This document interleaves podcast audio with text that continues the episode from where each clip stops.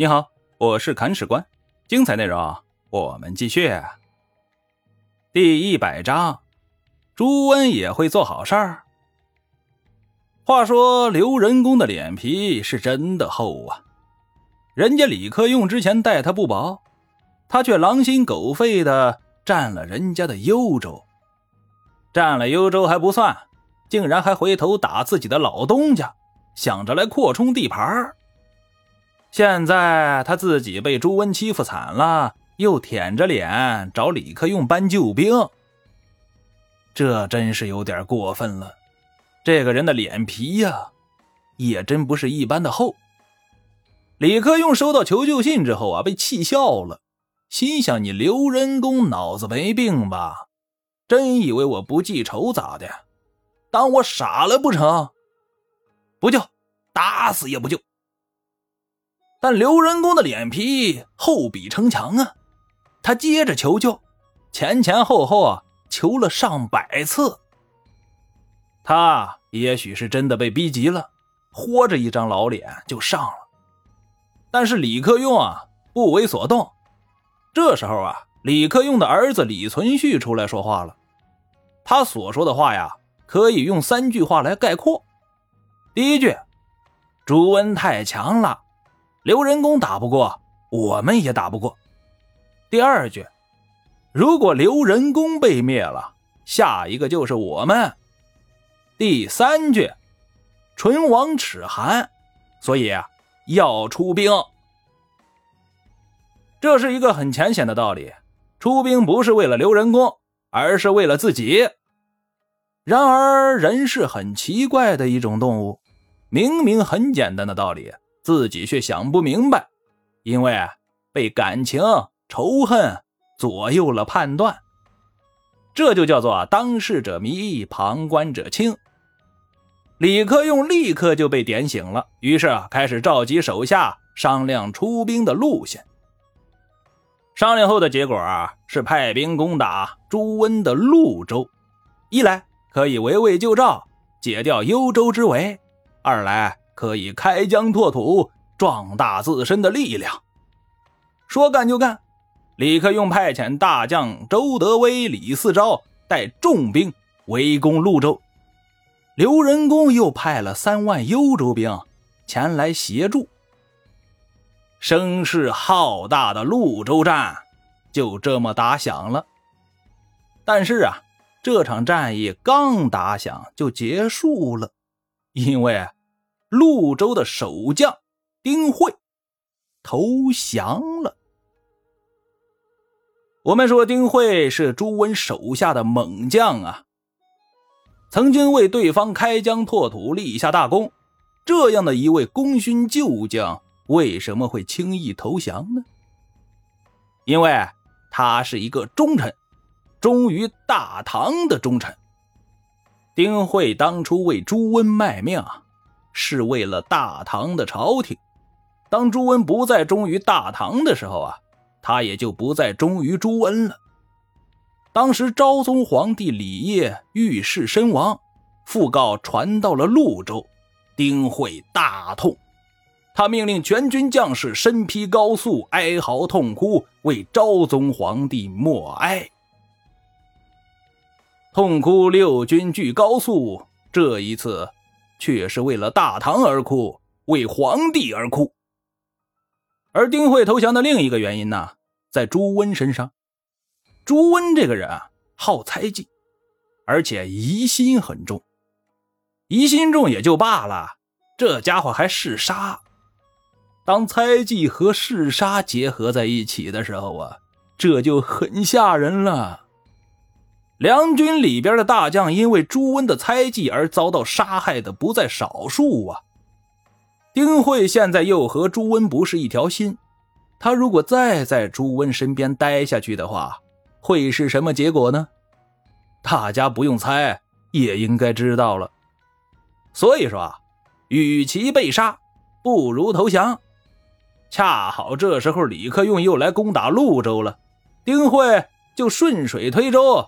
投降了事。接下来啊，李克用任命李嗣昭为昭义留后，镇守潞州，把丁会招到晋阳去了。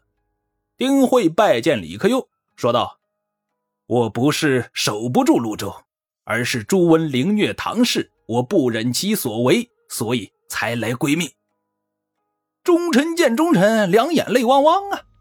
李克用十分看重丁慧的为人，后代之，把他的位子列在手下的诸将之上。而那边的朱温听闻潞州失守，大惊。潞州对李克用很重要，对朱温同样重要，因为这是一个据点，谁占据了这个位置，谁就把握了战争的主动权，可以随时到对方家里去串门。与潞州同样重要的还有一个泽州，我们称之为泽路。这两个地方在山西南部，是李克用东出太行的门户。所以说，潞州一丢啊，朱温就慌了。他派重兵守住泽州，然后从沧州退军。此时，沧州城下梁军的大营中堆满了粮食啊！这些粮食一大部分是魏博的罗少威搜刮百姓之后运过来的，还有一部分是从朱温的河南辖区通过水陆交通运过来的。朱温本来想着通过这一战把刘仁恭父子的辖区全部吃下去呢，所以啊，准备了太多的后勤补给。现在要撤军了，这些粮食山屯海积，根本运不完呢，怎么办呢？朱温下令烧掉大营里的粮食，用火烧，在船上的粮食啊，就把船给凿沉了。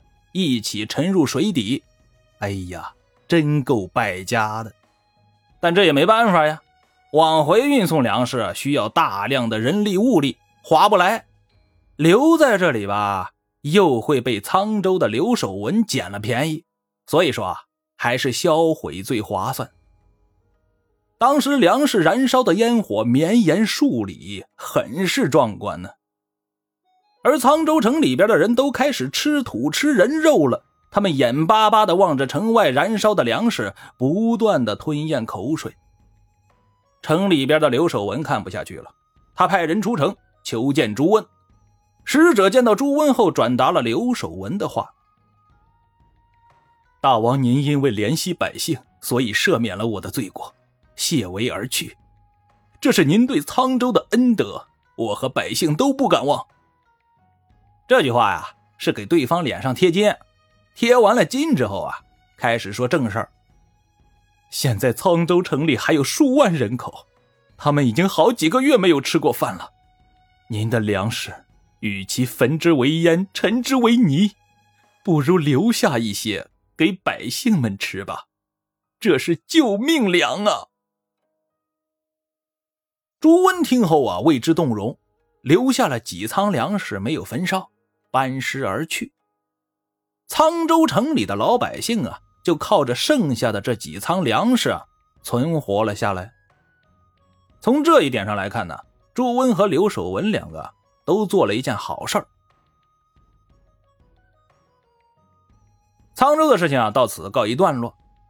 朱温本来是想着讨平幽州的，统一河北，以此来震慑诸侯，然后顺势称帝。但这一仗打下来，不但什么都没有捞着，潞州还被李克用给占去了，颜面扫地不说，威望大损，称帝的事儿啊，也就不好再说出口了。所以说，现在的朱温很郁闷，然后就病了，他也不回汴州了，到罗少威的魏州去休养。这样一来，罗少威吃不住劲儿了，他就想啊。朱温在我这里休养到什么时候是个头啊？他如果在这里住习惯了，以后我住哪里呀？魏博节度使的位子还能保得住吗？不行，一定要想办法把朱温这杀才给赶走。但是赶归赶，你不能拿着鞭子呀，需要动脑子想办法。罗少威想到的办法就是啊。祸水东引，让朱温去找皇帝的麻烦。这小罗的处事原则呀，就是我不管皇帝你死不死，只要我不死就行。那罗少威是如何祸水东引的呢？精彩内容，我们且听下回分解。本章播讲完毕，感谢您的订阅收听。如果您有好的意见和建议，欢迎在评论区留言。如果您感觉这个专辑还不错，欢迎您转发微信、微博、朋友圈。看史官再拜顿首，感激不尽。